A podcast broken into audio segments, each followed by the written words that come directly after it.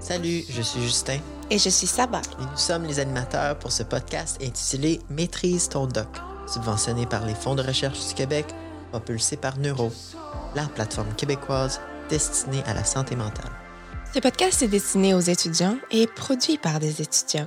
Il vise principalement les étudiants gradués, comme vous, qui tentent de passer au travers ce monde compétitif et rempli de défis qu'est le monde académique. Et aujourd'hui, nous avons la docteure Geneviève Geneste et le docteur Marc Beltempo, deux médecins, euh, chercheurs, qui sont aussi des parents. Et ils sont un couple.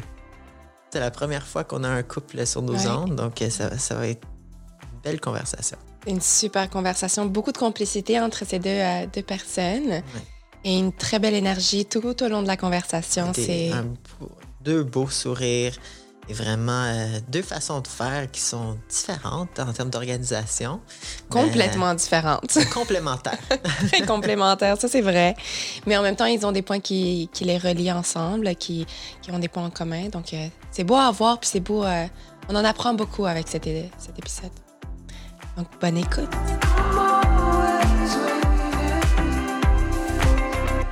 Donc, on est avec docteur, le docteur Marc Beltempo, et sa conjointe, la docteure Geneviève Geneste. Marc Beltempo est néonatologiste et professeur adjoint au Centre de santé de l'Université McGill et père. Ses recherches portent sur l'évaluation de la façon dont l'organisation du travail affecte les résultats des nourrissons dans l'unité de soins intensifs néonatales. Docteur Geneviève Jeunesse est médecin et chercheuse au doctorat à l'Hôpital général de Montréal ainsi que mère de famille. Ses recherches portent sur les femmes incapables de devenir enceintes ou de porter un fœtus à terme, malgré des résultats de tests qui semblent normaux. Elle vise entre autres à établir une corrélation claire entre l'utilisation d'immunoglobulines et les grossesses réussies. Donc, bonjour à vous deux et merci d'être avec nous aujourd'hui. La première question qu'on va vous poser, c'est comment allez-vous? vous? Ça va, ça va bien. Avec la COVID, on sait que toutes, euh, toutes nos vies ont été chamboulées un petit peu. Euh, euh, on, travaille beaucoup plus. pour vous, en tant que médecin, en tant que chercheur, comment que, ça, que la COVID-19 a impacté? Ben, moi, dans le fond, j'ai été réaffectée au travail clinique uniquement. Donc, j'ai délaissé la plupart de mes activités de recherche. Euh, donc, euh, tu sais, je te dirais que côté clinique, c'est moitié COVID, moitié euh, ce que je faisais d'habitude. Donc, j'ai une clinique d'immunologie de la reproduction, une clinique d'allergie et la COVID. Donc, c'est pas mal occupé. on s'est adapté. Et puis, c'est ça. Moi, dans le fond, moi, dans le fond, ce qui est arrivé, c'est que globalement, la charge clinique est restée relativement similaire parce que dans le fond, nous, on traite les nouveaux-nés, particulièrement les prématurés, les nouveaux-nés avec des malformations conjonctales. Fait que globalement, ce volume-là est resté, je dirais, relativement stable pendant la dernière année et demie. Puis comme on est un groupe ultra spécialisé, ils ne peuvent pas nous réaffecter ailleurs. Fait que pour ce qui est de la clinique, c'est resté stable. Puis moi, je fais partie des quelques chanceux dont le programme de recherche est basé sur des dossiers électroniques qui peuvent être accédés virtuellement. Fait que la plupart de mon équipe on était capable de continuer de se coordonner tout en travaillant virtuellement. Fait que le plus gros changement pour nous, c'est que ça fait peut-être un an et demi que j'ai pas vu en personne les coordonnateurs de recherche. J'ai pas vu un ou une étudiante en personne autre que virtuellement depuis un an et demi parce qu'on est quand même capable de se protéger avec la distance. Mais je pense que le défi de créer des équipes efficaces et dynamiques, c'est de pouvoir régler les choses en personne des fois. Fait que ça, ça a été le, plus gros élément. Quand on collabore avec des gens au travers du Canada, la communication par Zoom, ça l'aide beaucoup parce que c'est ce qu'on faisait avant, mais quand on se rencontrait une ou deux fois par année en congrès ou qu'on avait nos rencontres en personne prévues, il y a beaucoup de choses qui se font qui s'accomplissent plus en ce moment. Mais encore une fois, je fais partie des quelques chanceux qui peuvent travailler virtuellement. Au contraire des gens dans les laboratoires de recherche clinique qui ont été toutes réorientés, tu sais, les, les médiums de concentration dans le laboratoire clinique, j'ai des collègues qui ont pu accès à certaines substances parce que tout est réaffecté vers la recherche COVID. Ben, c'est aussi pour la recherche clinique. On ne peut pas recruter des patientes, ou des, patients dans mon cas, mais des patients, où on ne pouvait pas pendant un petit bout. Et puis, euh, tout ce qui était recherche non essentiel, on a dû laisser ça un peu de côté. Donc, euh, il y a beaucoup de chercheurs, justement, qui ont dû euh, réaffecter leur projet à autre chose et puis réaligner, justement, leur projet de recherche. Donc, moi, je fais partie de ceux-là. Incroyable. Et là, on va vous apporter un petit peu en arrière quand vous étiez étudiant, étudiante. On, est, on va être vendredi demain. Qu'est-ce que vous, faisiez un vendredi soir? C'était quoi votre planification? Là? On est jeudi. Qu'est-ce que vous avez? Vendredi? quoi vos plans pour un, vendredi soir typique quand vous étiez étudiant, étudiante? Avant la COVID, bien sûr. Avant les enfants ou après les enfants? Avant les enfants, avec les enfants. Vous montez beaucoup en arrière. même Ça fait trop longtemps.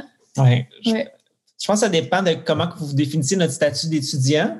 Euh, moi, j'ai fait ma maîtrise après avoir complété mes études médicales, ma formation spécialisée. Fait que quand j'étais à la maîtrise, j'avais, on avait déjà notre première fille. Fait que le jeudi soir, c'était de planifier ce qu'on allait faire avec notre enfant de deux ans. Euh, si on recule avant ça, pendant qu'on était en formation clinique. Euh, c'était les allers-retours à Québec. Oui. Ouais. Le vendredi soir, euh, j'allais, ben, on était à distance pendant au moins trois ans. Fait que le vendredi soir, euh, je débarquais à Québec. Faisais trois heures de route.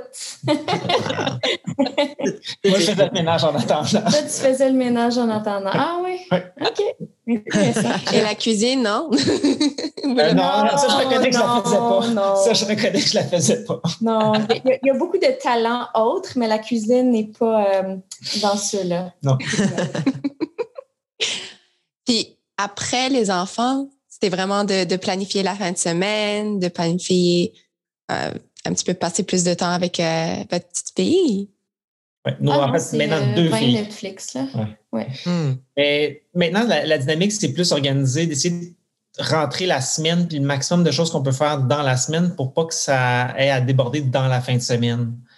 Euh, la fin de semaine, soit qu'on est de garde, soit qu'on est avec les enfants, pour essayer de prioriser ce temps-là en famille le plus possible. Je veux dire, je pense que les deux, on peut attester quand on était étudiant, ou surtout dire avant qu'on avait des enfants, euh, on était quand même capable de rentrer entre 5-10 heures de travail la fin de semaine. Fait que tu es capable de répondre à des courriels, avancer des projets, prendre l'avance. À partir du moment que tu as des enfants, selon la dynamique familiale, en général, ça devient beaucoup moins productif en termes de ce que tu peux faire, mais pas nécessairement. Euh, tu es juste un petit peu plus efficace ou t'en laisses plus, plus aller. Euh, tu ne vas pas nécessairement dire oui à tout, tu vas prioriser. Puis, euh, il y a vraiment certaines choses que justement, oui, tu es un petit peu plus efficace parce que tu n'as pas autant de temps. Donc, euh, non, je pense que tout est faisable quand même. Là. Il y a beaucoup de gens qui, qui disent c'est quand, c'est quand la meilleure. C'est quand le meilleur moment pour avoir un enfant? Ils disent, OK, je travaille trop en ce moment, c'est pas le bon moment, je vais attendre plus tard. Y a-t-il un bon moment en tant que tel? Non, non, non. Euh, comme homme, oui, parce que c'est la femme qui s'occupe de tout. Mais non, mais euh, blague, blague à part, non, il n'y a pas vraiment de, de meilleur moment où faire des enfants parce que dans le fond, tu survis, euh, peu importe ta situation. Tu sais, c'est dur. c'est un moment à passer au travers. C'est sûr qu'étant financièrement plus stable, c'est plus facile. tu sais, c'est sûr qu'avoir de la famille qui t'entoure pour t'aider, c'est plus facile aussi. Mais euh, il n'y a vraiment pas de meilleur moment pour en avoir. Puis, tu sais, je viens aussi d'un petit peu d'un background de fertilité ou d'infertilité. Puis, je vois beaucoup de patientes, justement, qui ont euh, priorisé leur carrière puis vraiment mis leur plan de conception on hold, si on veut.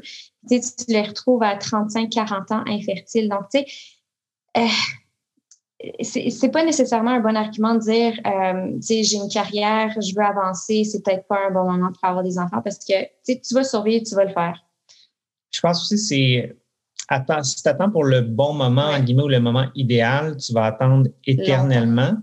Puis la deuxième chose qu'il faut considérer, puis ça, je pense, Geneviève, elle le voit du côté quand les gens essaient d'être en préconception. Moi, je le vois de l'autre côté quand je reçois des bébés qui ont des complications qui étaient inattendues. Euh, avoir un enfant, c'est, en fait, je pense, on le réalise pas quand on le fait ou à certains degrés, mais ça pointe, faut que tu acceptes de relâcher ton contrôle. Puis je veux dire, une fois que tu as des enfants, tu peux naître avec, tu peux avoir un enfant qui a une complication, tu peux avoir un enfant qui va être hospitalisé pendant trois mois, même encore, tu peux avoir un enfant en santé, puis deux ans plus tard, il va avoir un accident d'auto, il va avoir une leucémie, ou même pire encore, tu vas avoir un enfant en santé, mais ton enfant en santé te demande du temps. Fait peu importe le scénario, il faut que tu acceptes que tu n'auras plus ce contrôle-là total sur ton horaire. Je pense que c'est la plus grande chose qui arrive quand tu commences à établir ta famille, puis c'est là que tes priorités quand même changent un petit peu. Puis que tu le fasses, si tu attends 10 ans, ben dans 10 ans, tu vas encore avoir les mêmes enjeux, puis peut-être tu vas être plus financièrement autonome, mais à 40 ans, tu vas avoir peut-être d'autres choses dans ta carrière que tu vas vouloir développer, que tu ne pourras pas développer, puis c'est correct aussi. Je pense que ça revient toujours à dire c'est quoi nos priorités à ce moment-là? Pour nous, ça reste quand même nos enfants puis notre famille, c'est une de nos priorités, mais il y a d'autres choses qu'on a sacrifiées en attendant. Puis à chaque moment de ta vie, que tu sacrifies un peu l'école, que tu sacrifies un peu le travail, que tu sacrifies un peu la famille, tes enfants, c'est toujours une espèce d'équilibre qui est dynamique, puis que les priorités vont changer au travers du temps. C'est ça qu'il faut se dire. Puis nous, on a fait les choses un peu différemment. Euh, euh, j'étais enceinte de ma première quand j'étais, je pense, première année de formation de ma spécialité en résidence. Euh, donc, c'était vraiment pas le bon moment. Marc faisait ses examens. Moi, je me préparais pour faire mes examens. Fait que c'était probablement le pire timing de la planète. Puis ensuite, euh, on est parti en fellowship après ça. Puis moi, j'ai commencé mon doctorat deux ans plus tard euh, en étant maman et puis en faisant une pratique spécialisée ou sur-spécialisée en médecine. Puis on a fait notre deuxième justement pendant ce temps-là. Fait que, les, les deux, c'était littéralement le pire timing qu'on aurait pu avoir mais euh, écoute, ça a fonctionné. C'est ça.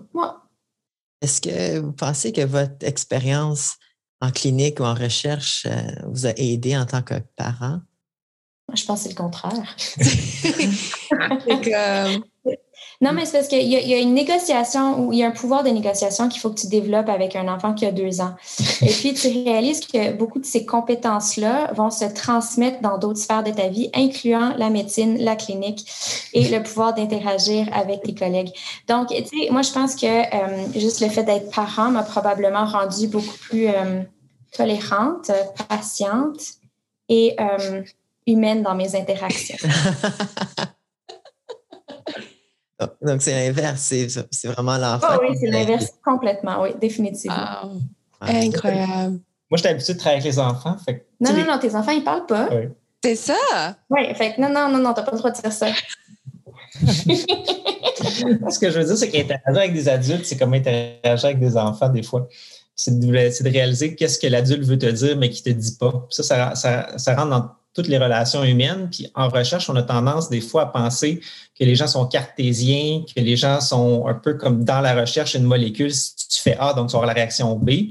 Mais comme vous voyez, tant pendant votre formation à la maîtrise, au doctorat, ou quand tu deviens investigateur ou quand tu travailles dans d'autres cadres de recherche, beaucoup des choses qu'on fait en recherche relèvent des interactions humaines, puis de la capacité à motiver les gens à travailler dans un même objectif. Puis ça, je pense un peu ce que je viens de dire, c'est la même chose que motiver ton enfant à s'habiller le matin. Il faut que tu utilises diverses stratégies. Oh oui. Puis, ah, pardon, vas-y. Non, j'allais juste dire, c'est la psychologie. Il faut comme euh, savoir comme quoi dire au bon moment et tout ça. Incroyable. C'est ça. Puis l'autre chose, c'est que ça, te force à prioriser aussi. Euh, tu ne vas pas nécessairement t'acharner sur euh, de la, de, la, pas de la politique, mais sur des petites choses. Euh, tu as, plus tendance à en laisser passer, puis je pense que ça, ça aide beaucoup au niveau des interactions humaines parce que tu n'as juste pas le temps de tout faire.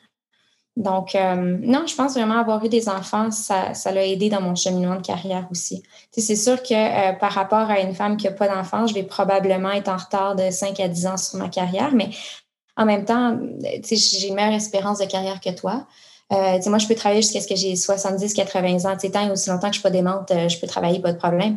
Marc, par exemple, il va falloir à un moment donné que, que tu arrêtes de faire des gardes. Donc, euh, pour moi, je vais, je vais me rendre éventuellement à ce que je veux faire, euh, mais c'est juste ça va me prendre un petit peu plus longtemps. C'est tout. C'est tout ce côté d'être patient aussi qui compte. C'est vraiment être patient, de se dire, OK, mais il y aura le temps là, pour la carrière. Ah non, je ne suis pas patient ni l'un ni l'autre. non, OK, bon. Non, oui, oui, on n'est pas patient, je dire. pas patient. mais je ne dirais pas d'être une question de patient, mais je pense une question stratégique. Oui. Euh, je veux dire, euh, vice-versa, les deux sont. Si moi, je me compare à des gens qui ont à peu près le même âge, des trajectoires similaires, puis qui n'ont pas eu de famille pendant cette période-là, je veux dire, les périodes de productivité ont été différentes. Fait que ça dépend à qui ou à quoi tu te compares, puis à quel moment. Mm. Puis si l'objectif, c'est où de te rendre en combien de temps, si ton but, c'est d'être en dedans de trois ans de ton dernier diplôme, d'avoir ton laboratoire de recherche de renommée internationale, puis en même temps, ton objectif, c'est d'être parent avec quelqu'un d'autre qui a aussi une carrière et des objectifs de vie personnelle, euh, c'est peut-être pas réaliste à ce moment-là. C'est plus de dire comment on va se rendre. Peut-être qu'on va se rendre au même objectif, mais peut-être que ça va prendre 5-10 ans. Puis c'est quoi les étapes que tu peux prioriser pour te rendre là à ces étapes-là? Puis ça revient vraiment à ça. Puis je pense que Geneviève l'a bien dit, c'est une question de dire non à la fin de la journée. Puis ça, tous les livres de gestion du temps ou tous les workshops que vous allez faire sur le bien-être ou, toutes ces choses-là vont dire apprendre à dire non, c'est la chose la plus importante. Mais je pense pas que c'est une question d'apprendre à dire non, c'est apprendre comment dire non, puis apprendre à quoi dire non. Ça, c'est notable. Puis en ce moment, comment vous direz que euh, moi, je vois ça d'un point de vue externe. Je me dis, deux médecins qui ont fait leur spécialisation, puis qui sont jeunes, puis qui sont tellement de bonne humeur en ce moment, puis avec deux enfants, je me dis, est-ce que dans votre vie, dans votre parcours, y a eu des moments que vous vous êtes dit, hey, lâche pas, faut juste que tu continues? Puis au niveau de plus la psychologie, comment, parce que tout ça, c'est aussi une question de volonté, de psychologie, de résilience, de, avec tout vos parcours, votre euh, quand on vous voit, c'est comme deux rayons de, joie, deux rayons de positivité. Puis, vous êtes deux médecins, période de COVID, des enfants. Comment vous faites pour maintenir ce, cette positivité-là? Là? Je ne sais pas si c'est juste l'apparence ou que c'est vrai aussi au fond, là, mais comment vous faites? Ben, c'est sûr que c'était dur, je pense que la clé du succès, c'est le fait que j'ai initié des rénovations. Ah, bon. dans le garage.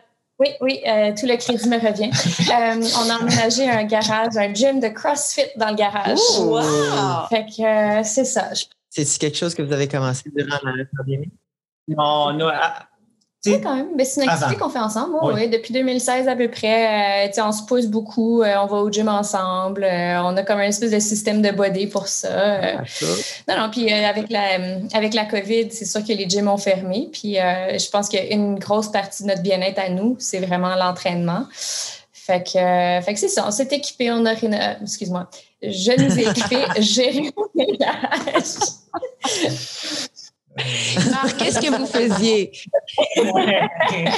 ouais, quand même un effort de groupe, c'est correct. Je te le mérite. Qu'est-ce que tu fais dans ce temps-là, Marc? Pendant ce temps-là qu'elle rénovait, qu'est-ce que tu faisais? non, non, c'était moi qui étais à la maison pendant ça arrivait, puis qui parlait aux gars, puis qui coordonnait avec eux. mais attends, on, va juste rembobiner un peu. C'est pas moi qui ai rénové le garage, ça c'est sûr, parce que je ne suis nullement manuelle. Elle a appelé la, personne, puis elle a dit Marc, organise-toi avec eux.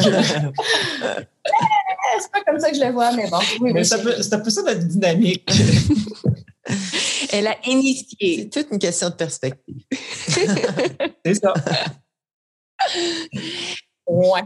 Puis, rapidement après la première vague, moi, j'étais sur les sites en train de chercher de l'équipement pour essayer de se, rééquiper à la maison. Puis après ça, on a comme escaladé notre, arrangement à la maison. Mais tu sais, c'est de trouver le truc qui fait en sorte que tu es capable de décrocher, que ce soit le sport. Ah oui, il y a aussi Settlers of Catan. Ça, euh, ben non, en fait, non, excuse-moi, ça, c'est plus un jeu de divorce, là, mais euh, ouais. Parce que Marc me bat tout le temps, donc euh, ah. c'est peut-être pas une bonne chose d'arrêter de jouer. Il faut dire qu'en même temps, Marc, vous êtes aussi superviseur.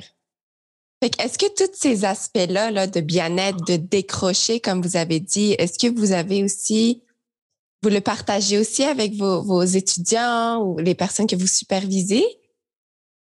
Mais ce qui est le défi comme superviseur en ce moment, c'est de voir les gens entièrement à la maison puis de pouvoir avoir cette interaction-là. Euh, nous, on est à l'hôpital, fait que on avait envisagé au début de faire des activités de groupe extérieur, puis même là, c'était pas recommandé pour nous. Puis en plus, comme professionnel de la santé, ça nous met dans une position un peu touchée que d'encourager les contacts, euh, surtout pendant l'été dernier, là, pas cet été-ci. Mm. Fait que je pense que nous, ce que je, travaille beaucoup, c'est au moins on a continué d'avoir nos lab meetings virtuellement. Euh, quand je rencontre mes étudiants, j'essaie toujours de voir faire ce qu'on appelle des check-ins, voir comment ils vont. Mm. Euh, il y en a quelques-uns qui c'était quand même des étudiants en médecine qui avaient des stages cliniques. Fait que ça, ça quand même, je pense que ça aide tout le monde d'être en clinique, de mm. voir des patients en personne versus la télémédecine. Là, je pense que pour les étudiants et pour moi aussi, ça l'aide beaucoup à garder un volet de ta santé mentale. Fait que ça, c'est des choses qu'on essaie de travailler. Est-ce qu'il y, a eu des cas d'étudiants qui ont vraiment souffert grâce à cause de, la pandémie, souffert de, problèmes de santé mentale? Pour nous, oui. Mais nous, on a, des résidents euh, dans le programme. Je pense que tous les résidents, là, c'est vraiment très difficile parce que euh, il y en a beaucoup pour eux euh, qui sont tout seuls ici ou isolés avec leur famille. Donc, ils n'ont pas c'est le même aspect social qu'il y aurait eu s'ils avaient été dans leur pays. Donc, c'est très difficile. Puis, nous, on, on est quand même très privilégié parce qu'on est capable de faire notre travail comme on faisait avant. Euh, on a assez d'argent pour se permettre de faire des choses. Euh, puis, on a deux jeunes enfants qui nous gardent occupés. Donc, euh, pour nous, oui, les choses ont changé. Oui, on a repriorisé certaines choses, mais il n'y a, pas grand-chose qui a changé en tant que tel au niveau de nos priorités. Mais euh, pour, pour des gens qui, qui ne sont pas dans cette situation-là, c'est vraiment très difficile. Surtout pour des étudiants maintenant soit qui sont venus de l'extérieur de la ville, puis qui se déplacent de ville ou pire encore de pays. Mm. Moi, j'ai des étudiants qui ont commencé leurs études en médecine en faisant la recherche avec moi, puis sont rentrés en première année de leur bac, de leur doctorat ou peu importe le programme de l'extérieur. D'habitude, ta première année, c'est l'année où, en fait, tes premières semaines, c'est là que tu te fais des amis. Là. Moi, j'ai mes amis, mes meilleurs amis à ce jour, il y en a que c'est des gens que j'ai rencontrés dans mes deux premières semaines de mes cours. Là. Wow. ça, c'est vraiment un contact, je pense, qui est difficile. Puis je sais que les universités ont fait beaucoup d'efforts pour essayer de favoriser de l'interaction via Zoom. Mais c'est parce que, tu sais, la Zoom fatigue, entre guillemets, où est-ce que tu passes déjà huit heures devant un écran puis d'essayer d'interagir devant l'écran. Il faut essayer de sortir les gens des écrans plus que de les, les remettre là. Fait que ça, c'est une balance qui, je pense, très difficile à faire. Puis pour les jeunes de 15 à 25, 30 ans, puis les universitaires, je pense que ça, ça reste le gros défi. Puis ça, on le voit. Je veux dire, moi, j'ai des gens avec qui j'ai interagi puis j'avais pu recruter ou rencontrer en personne, puis tu le voyais au travers des mois que la perspective changeait, puis tu as beau essayer de trouver des choses positives, puis eux aussi, c'est des gens résilients. Mais l'humain, c'est un être social, puis ce qui a aidé l'humain à traverser au travers de toutes les grandes crises, c'est souvent le contact humain.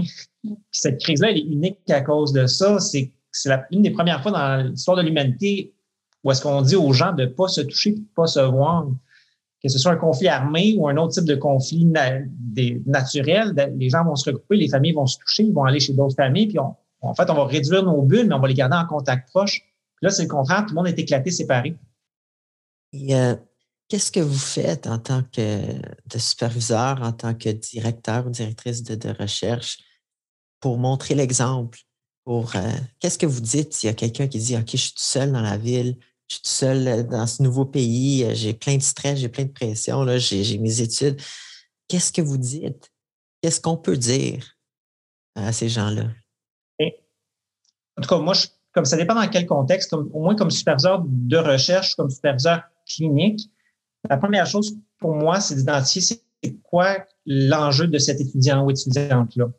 Euh, est-ce que c'est en lien avec le travail ou est-ce que c'est en lien avec la maison? Puis trouver c'est quoi la, sphère de stress la plus importante. Euh, moi, j'ai des étudiantes en fait, qui, ont besoin de prendre des congés de travail parce que eux, c'était le travail l'élément qui générait le plus de stress. Mm. Puis dans la part des facultés, que ce soit pour le volet médecine, que ce soit en épidémiologie ou dans les facultés euh, aux sciences expérimentales, il y a toujours des bureaux d'aide aux étudiants. Fait que ça, il y a beaucoup de ressources. ça, ça reste la base d'accès, surtout pour les étudiants en détresse euh, psychologique parce que, puis avec des difficultés académiques, parce que ça, c'est des organismes qui sont indépendants pour le support des étudiants. comme superviseur, notre rôle, c'est vraiment de s'assurer que les étudiants aient accès aux bonnes ressources, mais aussi quand moi j'ai une étudiante ou un étudiant qui, pour des raisons personnelles, puis à un moment donné, il faut reconnaître aussi pendant la pandémie, la motivation change, les défis sont différents, c'est de moduler aussi les attentes et de dire, OK, si une partie de ton stress vient de tes objectifs de recherche, qu'est-ce que nous, on peut faire ensemble pour alléger ce degré de stress-là? Mais en même temps, si c'est ben la personne, c'est des problèmes, je ne veux pas dire personnels, mais en lien avec ce qui se passe à la maison ou l'isolement, ben c'est de dire ben y a d'autres ressources, soit via l'université ou des choses que nous on peut faire pour essayer de faciliter ça? Et nous, au niveau de l'isolement, pour euh, c'est plus spécifiquement pour les résidents en médecine, ben, en médecine, euh, dans notre programme, c'est vraiment de se présenter à l'hôpital. Euh, de ne pas faire de la télémédecine, de venir à l'hôpital pour qu'on puisse vraiment réviser tous les patients, pour qu'on puisse se voir, pour que euh, je puisse aller les voir, dire comment ça va, euh, as-tu des choses à me dire, vraiment juste faire comme un check-in en personne parce que vous allez à la maison, c'est vraiment très difficile. Puis, euh, on demande aux, euh, aux résidents surtout, c'est sûr que j'ai pas d'étudiants gradués à ma charge, mais plutôt les résidents, euh, on leur demande de faire beaucoup de télémédecine. Donc, euh, ils vont interviewer des patients par téléphone, ce qui est vraiment c'est pas nécessairement la raison pour laquelle on est rentré en médecine. Donc, c'est vraiment, ben, venez-vous-en à l'hôpital. Euh, on, va réviser chaque patient ensemble. Euh, et puis, on va vraiment faire ça un événement social tout en étant distancié. Donc, euh, moi, c'est ma solution. Je pense aussi beaucoup, ce, qu'on ce que les gens ne réalisent pas, c'est que l'interaction qu'on utilise maintenant, qui est le courriel, euh, même avec des étudiants, ça va être du, le, le mode révision sur Word. Fait les interactions sont purement basées sur ça. quand on commence à réinteragir par Zoom, la plupart des gens vont commencer à OK, on commence to the point, en guillemets. Fait qu'on fait juste parler de business, puis on oublie de prendre un 2, 3, 5, 10 minutes, dire bonjour, tu sais, mm. comment ça va, euh, Justin, comment ça va, ça va, euh, qu'est-ce qui se passe ces temps-ci, puis prendre ce 3-5 minutes-là, de faire un, au moins un, un minimal social check-in que j'appelle. Je pense au moins encore une fois, ça met en valeur le fait qu'on travaille avec des êtres humains. Oui. le courriel est difficile parce que des fois, on, s'envoie des courriels, c'est juste par soin d'efficacité. As-tu fait ça? Ouais. Puis ça, ça peut être correct dans le contexte qu'à un moment donné, on reçoit 100 courriels par jour. On peut pas passer 100 courriels à, être super poli et à demander comment que les gens vont, mais quand on interagit par personne, par téléphone, c'est pas nécessairement je aller, ben, as-tu fait ça? C'est comment ça va? Qu'est-ce qui se passe? ta vie personnelle, tu sais, ce que tu connais sur la personne, puis bâtir là-dessus, puis continuer à bâtir des relations comme on ferait en, en, personne. Ouais. Très bonne idée, mm. C'est vrai. C'est avant on disait ah c'était comment ta fin de semaine, même dans les courriels comment c'était ta fin de semaine? Maintenant c'est rendu que vu que on, on mm. s'échange tous des courriels, tu peux pas dire à tout le monde ce que je fais ma fin de semaine. C'est comme, je vais faire du Même quand, on, se croise dans, dans le couloir, c'est comme Salut, comment ça va? Même si on, on s'en fout des fois que si, si l'autre personne répond, mais juste le fait qu'on le demande, ça, oui. OK, oui, il y a, ce, petit aspect-là qui. Même à l'épicerie, moi, je dis, là. À l'épicerie, moi, je parlais toujours avec les personnes qui étaient devant moi ou derrière moi euh, dans la caisse, mais c'est rendu que c'est étrange de, mm. de, juste parler, surtout pour des gens qui sont à la maison, qui font du télétravail. C'est juste devenu bizarre de juste parler mm. et, et parler pour parler et pas parler pour travail ou parler pour n'importe quoi. C'est vraiment. Euh, j'ai rencontré, exemple, hier des voisins. Là, je marchais dans la rue, puis j'ai commencé avec jouer avec des chiens, de, de des, des, gens qui habitaient dans la rue. Puis ils me disaient, ils me disaient, ça fait plaisir que qu'il y ait quelqu'un passant qui fait ça, mais en même temps, c'est bizarre de, de retrouver ce contact humain-là qu'on faisait tout le temps avant la pandémie. Là. Et euh, vous avez mentionné que, que la médecine, c'était, vous avez rentré en médecine parce que vous, vous aimiez les relations humaines, vous aimiez travailler avec les gens, aider les gens. Et à Geneviève, euh, tu viens d'une famille de médecins, de, de, de ton grand-père qui était le fondateur de l'Institut de recherche clinique, ta grand-mère qui était doctorante en biologie, euh, ta mère qui est diplômée en médecine, chercheuse médicale, votre sœur qui est pharmacienne, et maintenant votre mari qui est aussi médecin. Donc, vous venez vraiment d'une famille de, de, qui sont dévoués à la science et à la médecine. Et à la recherche. Est-ce qu'on peut dire que la médecine ou la science, euh, pour toi, c'est vraiment dans tes gènes? Euh, ben, j'imagine que oui, mais euh, c'est plus le modeling familial aussi parce que euh, tous les gens dans ma famille qui étaient en médecine étaient très heureux dans leur métier. Donc, quand tu es exposé à ça, tu vois que ah ben justement mon père il vient du travail puis euh, il parle de ses cas, il est très enthousiaste. Ma mère revient de son labo de recherche qui est comme euh, elle adore ses projets, elle adore ses étudiants. Donc quand tu baignes là-dedans, c'est sûr que ça va biaiser euh, ce que tu aimes et ce qui t'intéresse. Donc oui, c'est dans mes gènes, mais c'est probablement plus aussi dans mon environnement. Euh, mais en même temps, c'est aussi la personnalité parce que la, la, la, médecine, la science va demander une personnalité très spécifique. Mm. Euh, donc, tu sais, si ça fait pas partie de ta, ta, ta, personnalité, je pense pas que tu vas y prendre de plaisir. Donc, tu sais, moi, mon cheminement, je voulais plus faire de la recherche au tout début. Euh, puis vraiment, c'est en faisant de la recherche que je me suis rendu compte que euh, j'aimais bien le contact humain. Et à ce moment-là, je me suis rendue en médecine, mais j'ai quand même fait un retour en recherche par après. donc, tu sais, juste être capable d'entremêler les deux, tu sais, ça comble bien les deux facettes de ma personnalité. Du genre, j'aime bien parler, j'aime bien être social, j'aime bien le, contact humain, le contact avec les patients, mais j'aime aussi investiguer la pathologie sous-jacente.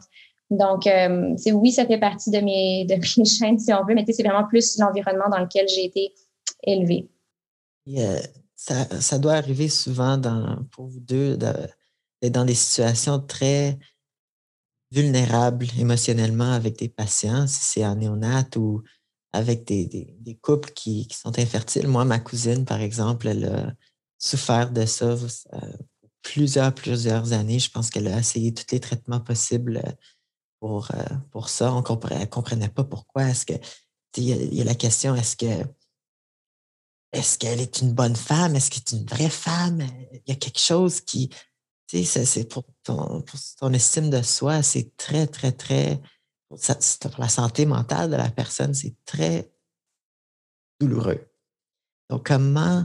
Oui, puis les, gens ont tendance à sous-estimer ça. Oui, pardon, je, je, t'ai coupé. Non, c'est vrai. Oui, il y a beaucoup de gens qui disent qui sous-estiment ça, mais quand on voit la, tristesse de, des gens qui, qui, qui, disent OK, mais c'est, qu'est-ce qu'il y a? Ils regardent vers le haut, c'est-tu. C'est, comme ils ont perdu leur. Euh, des fois, leur. Euh, comment dire, leur. Pas leur passion, mais leur, euh, leur raison de, de, vivre, leur raison d'être. Donc, comment que. Qu'est-ce que tu fais? Comment tu fais pour gérer ça? Il n'y a rien à faire. Honnêtement, euh, la seule chose que tu peux faire, c'est accompagner quelqu'un. Puis, ce que je trouve vraiment difficile dans nos deux métiers, c'est que, euh, à moins que tu traverses cette épreuve spécifique, tu n'as aucune idée de ce que l'autre personne ressent ou comment qu'elle se retrouve dans cette situation. Euh, parce que dans le fond, le, le, cancer, par exemple, c'est quelque chose qu'on connaît tous. C'est très triste d'avoir quelqu'un qui a le cancer, qui est en chimiothérapie, etc. Mais euh, l'infertilité, le deuil périnatal, euh, ce que doit traverser une famille quand ils ont un enfant aux soins intensifs, ça, les gens ne comprennent pas. Et puis, honnêtement, pour ces gens-là, la seule chose que tu peux faire, c'est être là, c'est écouter, euh, c'est de, de, les valoriser dans leur cheminement, de, de, leur dire que non, c'est pas ta faute, il y a quelque chose, euh, il y a quelque chose qu'on n'est juste pas capable de diagnostiquer en 2021 parce que la science n'est pas encore rendue là. Mais tu sais, c'est rien que toi, tu as fait comme femme, comme couple euh, qui cause ça autant pour l'infertilité, autant pour euh, l'accouchement préterme, les, les, malformations congénitales, etc. Euh, c'est de la faute de personne et puis il faut vraiment déculpabiliser cette personne-là. Euh, et puis, oui, c'est triste, oui, c'est difficile, oui, c'est des patients qui sont très vulnérables, c'est des patients qui sont très demandants. Euh, mais juste le fait d'être capable de dire, OK, on va s'asseoir, je t'écoute, tu as une heure de mon temps, euh, on va parler des choses, on va parler des traitements possibles, on va investiguer tout ce qu'on est capable d'investiguer et puis je vais t'aider là-dedans. C'est juste le fait de s'asseoir puis de dire ça à l'autre personne, je pense que c'est déjà un bon début, mais pour répondre à la question, malheureusement, il n'y a aucune bonne approche. C'est vraiment juste d'être là pour le patient et euh, la patiente, le couple et euh, de les écouter. Mais je pense que ça revient aussi, euh, ça revient aussi en néonate. Comme le fait que les patients, c'est pas juste le bébé, c'est aussi les parents. Comme moi, j'ai fait un stage, j'ai fait juste cinq semaines en néonate, là, mais je passais plus de temps avec les parents qu'avec l'enfant parfois, parce que c'est des parents qui, le patient parle pas, c'est les seules personnes qui parlent, avec qui on peut échanger directement, c'est les parents. Donc, Marc, j'imagine que ça ne doit pas être facile aussi pour certains cas, surtout avec euh, un parent qui vient d'avoir un enfant prématuré. J'ai vu des enfants de 26, 27 semaines. C'est quand même, euh, on se dit, qu'est-ce qui s'est passé? Ben, nous, c'est en fait, c'est la, double réalité. En fait, la, quasiment la triple réalité des multiples deuils que les familles font quand ils sont rendus chez nous. Moi, je suis toujours aux parents, le moins que vous me voyez, le mieux que ça va, ça veut dire. Mm. Euh, parce qu'en général, le, le parent fait un premier deuil. Un, une grossesse normale ou un accouchement normal, en guillemets, si on veut mettre ça en c'est quoi la normalité? Mm-hmm. C'est que tu vas pas prendre ton bébé dans tes bras après l'accouchement, passer les prochains jours avec, puis l'amener à la maison à l'intérieur de 48 heures. Si tu accouches d'un bébé prématuré, particulièrement à 23, 24, 25 semaines aux extrêmes de la prématurité, ou même à 35 semaines ou 34 semaines, typiquement, ce premier contact-là, de pouvoir le prendre dans tes bras, ben, tu le fais pas. Puis ça, c'est un, c'est peut-être pas, ça semble de l'extérieur quelque chose de petit, mais d'un point de vue symbolique, puis pour n'importe quelle personne qui se projetait à être parent, c'est un énorme deuil que tu fais. Puis de là vient une série de deuils dans les unités. Euh, jusqu'au fait que souvent, ils ne peuvent pas toujours prendre le bébé dans le premier 24 heures, même dans leurs bras, parce que les bébés ont des tubes, ils ont des, ils ont des accès veineux. Puis des fois, la mère, son état est tellement instable qu'elle n'est pas capable d'être déplacée pour aller voir le bébé. Fait que ça, c'est une série d'impacts. Puis à ça, des fois, se rajoute le deuil du bébé qui décède, qui prend l'une des situations les plus catastrophiques, euh, puis humainement terrible dans ces situations-là. Fait que, tu sais, pour nous, puis un peu dans le même principe que Geneviève, oui, nous, on est aux soins intensifs, mais ça reste quand même que la, la seule chose que tu peux faire, c'est de faire le mieux que nous, on peut faire, puis de ce que la science nous offre comme traitement, puis aussi comme être humain. c'est d'accompagner ces familles-là. Puis pour moi, je le dis toujours, c'est toujours un privilège d'être là, peu importe ce qui se passe comme issue. Puis autant Geneviève que moi, je dirais, on est dans un domaine de travail qui, malgré la pire issue qu'on peut avoir, qui est soit la perte d'un fœtus ou, le décès d'un bébé, à la fin de la journée, les familles nous disent quand même merci. Puis ça, c'est tellement touchant, moi, je trouve, là, dans ces moments-là où est-ce que, tu sais, dis, on dit aux familles, on est vraiment désolé, on ne peut plus rien faire, on a fait le maximum qui pouvait être fait à ce moment-ci. la famille va nous dire merci. Puis je pense pas qu'il y a beaucoup de travail dans la vie où est-ce que tu as une issue qui est terrible. Là. Ton auto est tombé en miettes pendant que tu conduis parce que ça a été mal réparé ou qu'il y avait un défaut de construction. Les gens vous diront rarement merci à ce moment-là. Mais nous, dans un domaine de relations et de travail, où est-ce qu'à la fin, euh, les gens nous remercient quand même. Puis ça, moi, ça me, ça me frappe toujours que les familles sont dans cette situation-là encore. Puis au moins, ça nous dit qu'on le fait de façon humaine. Parce que, tu sais, qu'on vit ou qu'on meurt à la fin, si au moins on est traité avec dignité, puis avec respect, puis avec le maximum d'effort de ce que les équipes peuvent faire, mais au moins on aura fait quelque chose de correct. Puis on revient aussi sur une belle histoire que vous avez accomplie il y a quelques semaines euh, avec Bella. Oui, exactement. Oui. Ça, a apparu euh, dans la presse. Ça a apparu dans la presse. C'était euh, incroyable. C'était un moment de. C'est comme en ce moment, on voit dans les dans les journaux, il y a toujours la COVID, tout ce qui se passe de, de négatif. Négatif, mais ça, c'était comme euh, sauver euh, une mère enceinte atteinte de la COVID-19 et son bébé. Je pense que ça a duré 25 secondes ou quelque chose comme ça. Est-ce que tu peux euh, nous éclairer et nous expliquer qu'est-ce qui s'est passé? Mais ben, en fait, en, résumé, très bref, on avait une maman qui Oups là, je pense qu'on a un petit problème technique, mais restez avec nous parce que c'est super intéressant. De la façon très sévère poumons ne suffisait plus pour qu'elle puisse respirer par elle-même. ce qu'on peut faire dans cette situation-là pour sauver la mère, c'est de court-circuiter les poumons, puis de la mettre sur ce qui s'appelle l'ECMO, qui est une machine qui prend le sang de la mère, qui le réoxygène et le redonne à la mère. Donc, dans le fond, on compense pour le fait que les poumons ne peuvent pas travailler à cause de la maladie. Puis ça, cette technologie-là est utilisée pour d'autres indications. Euh, mais dans le cas de la COVID aussi, c'est connu que ça fonctionne. Mais cette technique-là comporte un certain degré de risque pour la mère et particulièrement le bébé qu'elle transporte. En plus du fait que le bébé compromet les poumons, parce que vous pouvez imaginer, vous avez toutes vu une madame, une, femme enceinte, éventuellement, le bébé prend de plus en plus de place. Fait que le bébé prenait aussi de la place. Le contexte des soins intensifs, tout dans une séquence de coordination. ce qui était, je pense, une, belle équipe de, collaboration, c'était qu'on je pense, 25 personnes impliquées à divers niveaux, médecins, infirmières, nalothérapeutes, équipe de soins intensifs, équipe d'obstétrique, euh, équipe d'anesthésie obstétricale, équipe d'ECMO. Euh, toutes ces équipes-là, on a réussi à se coordonner pour faire les choses dans les délais qu'il fallait. Puis nous, on avait calculé, moi, je suis un gars de données et d'analyse de système, fait qu'on avait calculé le temps que ça nous prendrait pour prendre le bébé jusqu'à où est-ce qu'on pouvait le réanimer. Puis à partir de ce temps-là, on avait regardé c'est quoi nos alternatives. D'où le 25 secondes. Mais en fait, ça, c'était moi et l'infirmière. On avait dit, OK, si on le prend dans nos bras, on avait allumé notre timer, puis on avait fait la distance, ça, ça marche pas, puis on l'essaye. Ça, c'est un principe important de ce qui s'appelle la simulation, c'est de dire, OK, on l'essaye, ça fonctionne pas, comment qu'on s'ajuste? Mais. Puis je pense le bien au début, c'est que tout le monde à la fin, c'est une belle histoire que, on est content que ça a bien fini pour la mère et pour le bébé en même temps. Et c'est quoi la clé de cette organisation-là? Comme vous avez dit, vous étiez 25 personnes. C'est quand même beaucoup de, de cerveaux, beaucoup d'idées qui, qui circulent. Moi, je me dis, hein, quand on fait des travaux d'équipe où on dit l'équipe multidisciplinaire, il y a déjà cinq personnes, puis c'est difficile parce que comme en quelques secondes, plusieurs personnes, comment vous avez, c'est quoi la clé qui a, qui a permis de, de, de, de réaliser ça? Ça, ça, je dirais que si je refais un lien avec le podcast en général, c'est la clé reste la même de c'est pas ce que tu fais dans cette journée-là qui compte, c'est tout ce qui venait avant. Mm. Moi, je travaille avec une équipe qui, en fait, on fait de la simulation sur une base régulière de cas imprévus. Mm-hmm. On a des protocoles de gestion d'accouchement prématuré hors unité en mm Puis les équipes de soins intensifs adultes ont le même type de scénario pour d'autres situations. Mm-hmm. Fait que la question, c'est de se dire, est-ce qu'on est capable de mettre toutes ces connaissances-là, puis nos protocoles qu'on a ensemble, puis de les adapter à une nouvelle situation? Oui, OK. Puis en plus de ça, on, moi, je travaille avec des gens qui ont fait constamment face à de l'imprévu. Fait en termes de culture de milieu, c'est une culture de OK, c'est pas prévu, c'est pas standard, comment qu'on s'adapte, puis comment qu'on s'ajuste?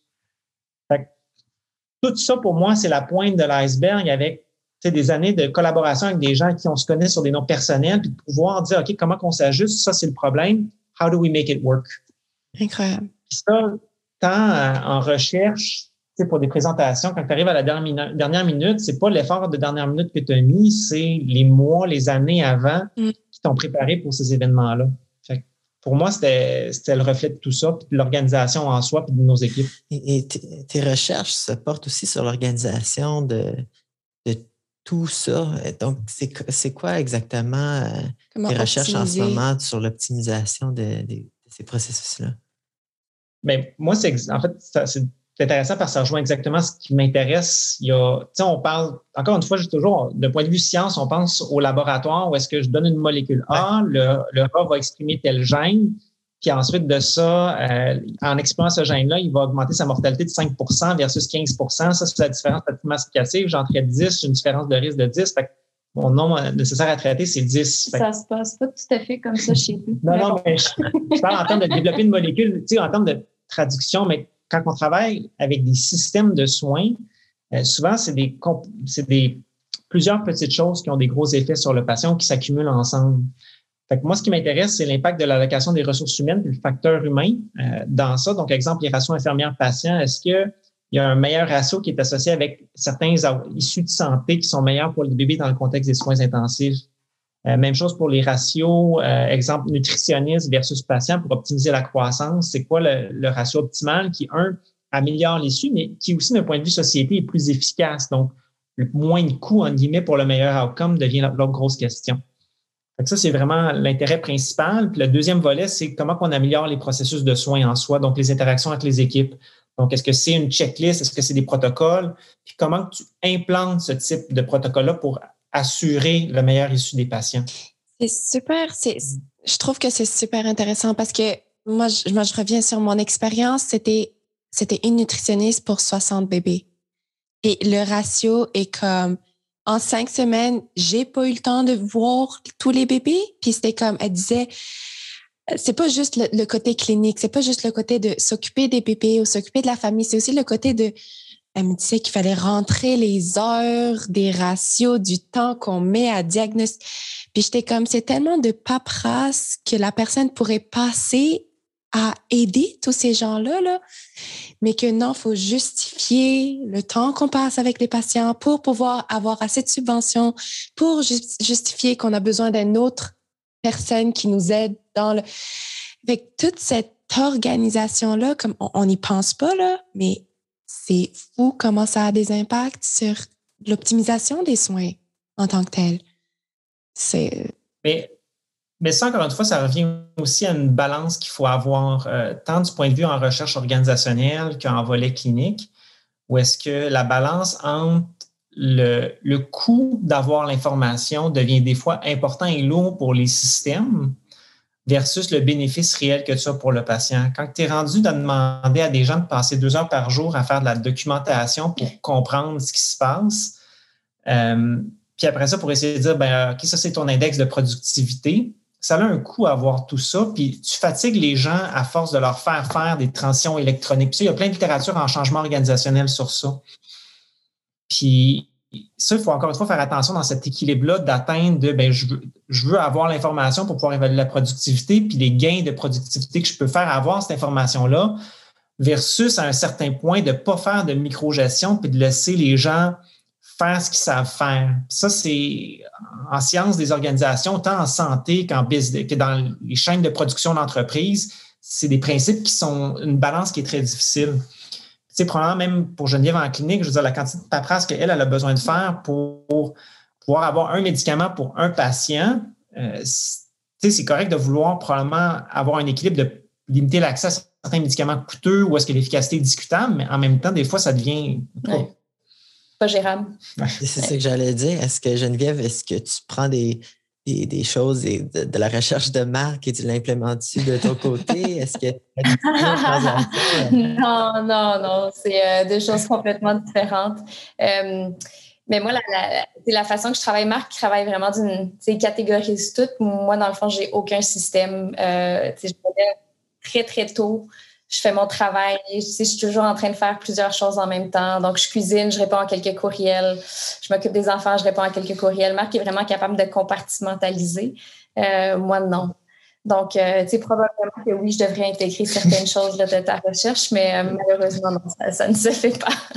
Mais en fait, je dirais que ça rejoint exactement ça. C'est, puis, tu sais, on, on, pense dans, dans comment réussir à s'organiser, on pense à un modèle qui s'applique à tout le monde. Là. Moi, il y a une chose que j'ai appris de Geneviève avec le temps, c'est que mon modèle ne s'applique pas à tout le monde. Euh, le meilleur exemple, c'est de regarder nos bureaux. Euh, si vous allez dans mon bureau, moi, c'était une priorité d'avoir un bureau dans la maison. Sur le bureau, il y a un ordinateur puis à peu près rien d'autre. Puis il y a deux papiers qui s'accumulent, il faut que je les jette parce que ça m'énerve. Parce que je ne suis pas capable de travailler s'il y a d'autres choses. Ah. ou même mon desktop d'ordinateur, il y a comme deux icônes, puis ça traîne là plus que deux jours. Je les ai mis dans une boîte, dans un classeur que j'ai créé. Geneviève, elle a un autre système complètement différent. Si on regarde son bureau, ah, j'ai pas de système. mais, mais ça fonctionne pour elle. Je veux dire, c'est excessivement rare qu'elle oublie quelque chose. On n'a à date jamais oublié les enfants à l'école ou à la garderie. Ouais. Euh, les événements de famille, tu les connais sur le bout de ta tête, tes dates d'examen, puis ces choses-là, tu te trompes rarement. oui, non, Marc, il y a des petites crises d'anxiété à regarder mon espace de travail qui n'est pas vraiment un espace de travail. J'ai juste euh, un coin de table quelque part avec mon ordinateur. Puis j'ai plein de post-it. Puis c'est ça. Euh, bon, c'est ça. On s'organise de façon différente, puis c'est de voir qu'est-ce qui fonctionne pour chacun. Et on peut le revoir ici aussi, des post-it sur le mur partout. J'en ai rangé un petit peu pour la présentation. J'en ai Moi, j'en ai pas. c'est vrai. Hein? Il y a juste son ordinateur un peu surélevé. Elle, elle a déjà un crayon, ses lunettes, Et dites-vous que j'ai rangé un ah, petit peu pour dire que c'est propre. Ah, tu vois? Marche comme mon, mon ordinateur, le desktop, il y a comme un fichier OneDrive et dedans, il y a d'autres fichiers, mais je ne peux pas avoir trop de fichiers. Moi, il y en a 20 ouverts en même temps. Même chose sur Google, là, avoir plein de, Mais je me retrouve, je suis capable de retrouver les affaires. Parfois, je me perds. Là, mais... Il y a des gens qui sont confortables dans cette je suis très chaos. et ça, ça, nous amène à un autre point qu'on voulait discuter, c'est comment séparer euh, la vie professionnelle et la vie personnelle. Donc, on, euh, vous avez du travail super, super important à l'hôpital et, quand vous arrivez à la maison, comment vous, déconnecter. Déconnecter, c'est ça? Qu'est-ce que comment Toi, tu le fais mieux que moi. Moi, je t'avoue que je le, le fais pas. Euh, moi, c'est comme un espèce de continuum. ouais je me lève le matin, je fais 15 000 choses en même temps, je me couche le soir, puis c'est ça. Mais Marc est vraiment capable de se lever, prendre son café, dire allô aux enfants, aller les porter à la garderie, faire sa journée de travail, revenir après le travail, manger avec nous autres, être présent, puis ensuite peut-être travailler un petit peu avant de se coucher, puis se coucher. Mm-hmm. Euh, moi, tu écoute, je me lève à 1 h du matin, je fais quelques affaires, je, fais des courriels, je peux finir des présentations, je me lève à 4 h du matin, je me couche tard. Euh. non, tu ne couches pas tard. non, non, je... si, tu, ouais, si tu mets la télé, si je travaille, c'est quelque chose d'autre. Mais euh, non, c'est ça, on n'a juste pas la même façon de s'organiser. Mais non, on est quand même capable de prendre du temps avec les enfants ensemble. On, a des horaires et puis les, horaires sont réglés au quart de tour. Puis le temps qu'on prend ensemble, c'est vraiment notre temps ensemble. Le temps qu'on prend avec les enfants, c'est vraiment le temps avec les enfants.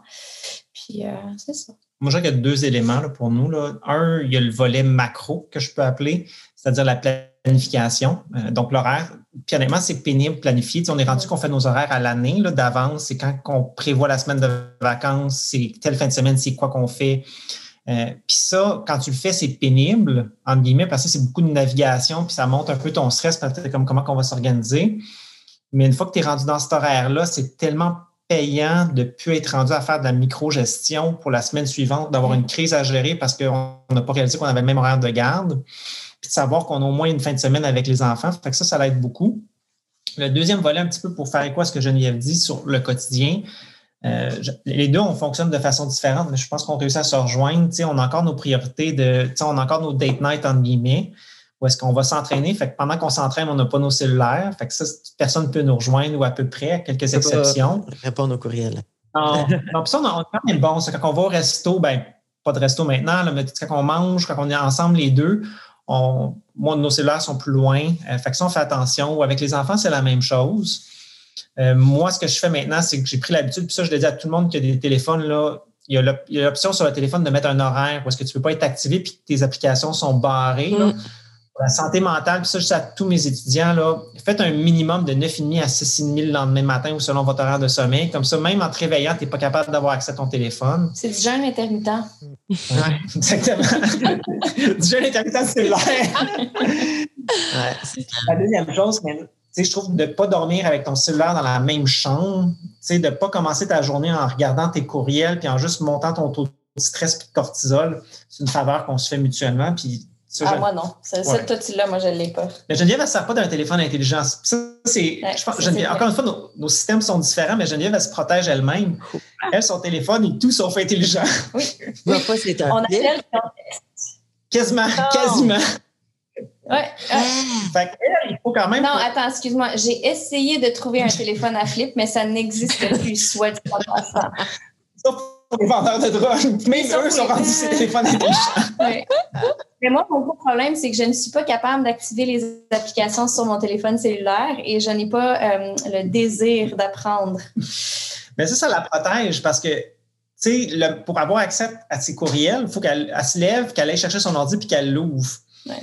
Fait que d'emblée, tu as comme un, deux étapes de plus qui, permettent de garder psychologiquement saine. C'est une certaine compartimentalisation un petit peu de, des choses parce que même moi, je me dis, il faut avoir des, des, boîtes ou mettre des affaires. OK, moi, je suis plus comme Marc, mais comme, comme Geneviève avait dit, si c'est plus tout faire en même temps et si on, si on est correct dans ça, c'est correct aussi. Je pense que chaque personne a sa manière de faire. Il faut respecter ça, mais il faut le trouver. Il faut trouver sa, son équilibre. Ça, tu le dis, c'est l'important, c'est d'apprendre à un se connaître. Puis, tu sais, même Geneviève a dit, oh non, mais je ne fais pas de temps mort, mais elle le fait instinctivement dans certaines choses. Ouais. après, la première personne qui a dit, OK, on prévoit quelque chose ensemble, OK, on s'entraîne ensemble tantôt, là, ça va être elle. Mm psychologiquement, c'est comme dire, ben, OK, on va avoir du temps sans ordinateur, sans travailler, puis ça nous fait du bien. Fait que, comme on le gère de façon différente. Moi, je dis, OK, j'ai regardé mon horaire de la journée, j'ai une heure là, c'est ça que je veux faire. Fait que là, je le mets dans mon calendrier. ça, c'est ce qui fonctionne pour moi, mais j'ai, avec le temps, appris que c'est pas tout le monde qui travaillait comme ça. Donc, c'est apprendre ce qu'on peut faire et ce qu'on veut faire, mais aussi apprendre de l'autre. C'est quoi que l'autre personne est à l'aise avec. Et pour les gens qui nous écoutent, là, ça, c'est des exemples qu'on donne de, différentes façons de faire. Mm. Mais la, priorité, c'est de, se connaître, d'essayer différentes affaires, mm. d'essayer de voir si on fonctionne mieux comme ça ou comme, mm. comme, comme Geneviève ou comme Marc et de trouver la meilleure euh, façon de faire. il, faut, il faut se trouver dans tout ça. Et spécialement avec la COVID où tout est mélangé, tout est c'est le chaos là, au niveau organisationnel et familial et travail. Donc, il faut vraiment, c'est super important de se trouver et d'être organisé de sa façon. C'est ça. Mmh. Super. Donc, euh, on, ça, fait une heure là qu'on parle. Donc, juste en terminant, est-ce qu'il y a des, un dernier conseil que vous voulez donner à, aux étudiants gradués euh, du Québec? Euh, il y a une expression anglophone, puis il faut que je m'en souvienne parce que je trouve qu'elle est très bonne. C'est Don't sweat the small stuff, pet the sweaty ou quelque chose du genre. En tout cas, maybe not the pet the sweaty part. Mais c'est, c'est, euh, il faut, il faut vraiment juste que tu priorises. Puis, tu sais, il y a plein de petites choses qui vont venir t'aggraver, mais il faut que tu apprennes à, à, bloquer ces choses-là. Tu sais, il y a, il y a plein de conflits interpersonnels qui valent juste pas la peine. Euh, il y a plein de situations qui vont arriver qui, qui valent pas ton énergie. Il y a plein, justement, de choses négatives qui vont arriver. Euh, puis, tu sais, c'est vraiment de persévérer dans ce que tu veux faire. Euh, de te connaître, de te respecter dans tes choix, euh, dans tes interactions.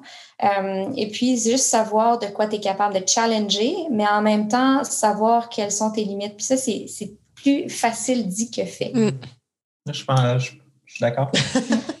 Mais ça revient, je pense, à, dire qu'il faut que tu veux choisir ce que tu priorises, puis aussi de réaliser, de, mettre les choses dans une de deux boîtes, les choses sur lesquelles tu as le contrôle, puis les choses sur lesquelles tu n'as pas le contrôle. Puis la chose que tu as perpétuellement le contrôle, c'est comment tu réagis face à une situation.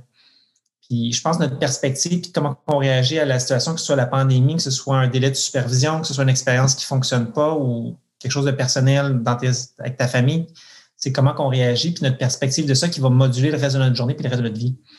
je pense que mm. ça revient à, notre perspective.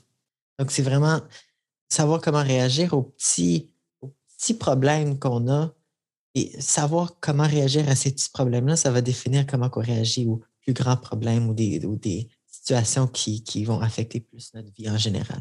Comme Bella. C'est comme vous avez dit tantôt, Marc, c'est des petites choses accumulées qui nous permettent des secondes, des secondes qui nous permettent d'agir dans une situation qui en demande qui demande plus d'efforts. Et, c'est comme ça comme ça qu'on apprend. Donc merci. énormément Marc. Merci Geneviève. C'était merci pour votre temps et pour tout tout ce que vous avez dit, vos, conseils vont vraiment faire euh, une différence. Deux boules d'énergie, moi, je dirais. Ouais. Beau sourire. Les gens ne le voient pas, mais c'est deux sourires éblouissants du début à la fin. Donc, c'est magnifique. C'est incroyable. Super belle énergie. Merci. Merci. Merci beaucoup à vous deux. Merci pour tout le travail que vous faites aussi. Euh, parce que c'est, j'imagine que on est tellement reconnaissant. On n'est pas dans la réalité de vie des hôpitaux, mais que ce soit en COVID ou avant COVID ou n'importe quel moment, c'est euh, on vous remercie de tout ce que vous faites et de, de ce que vous donnez à la population. Ouais. merci, à vous deux. Merci beaucoup. Passez une très belle journée. Merci.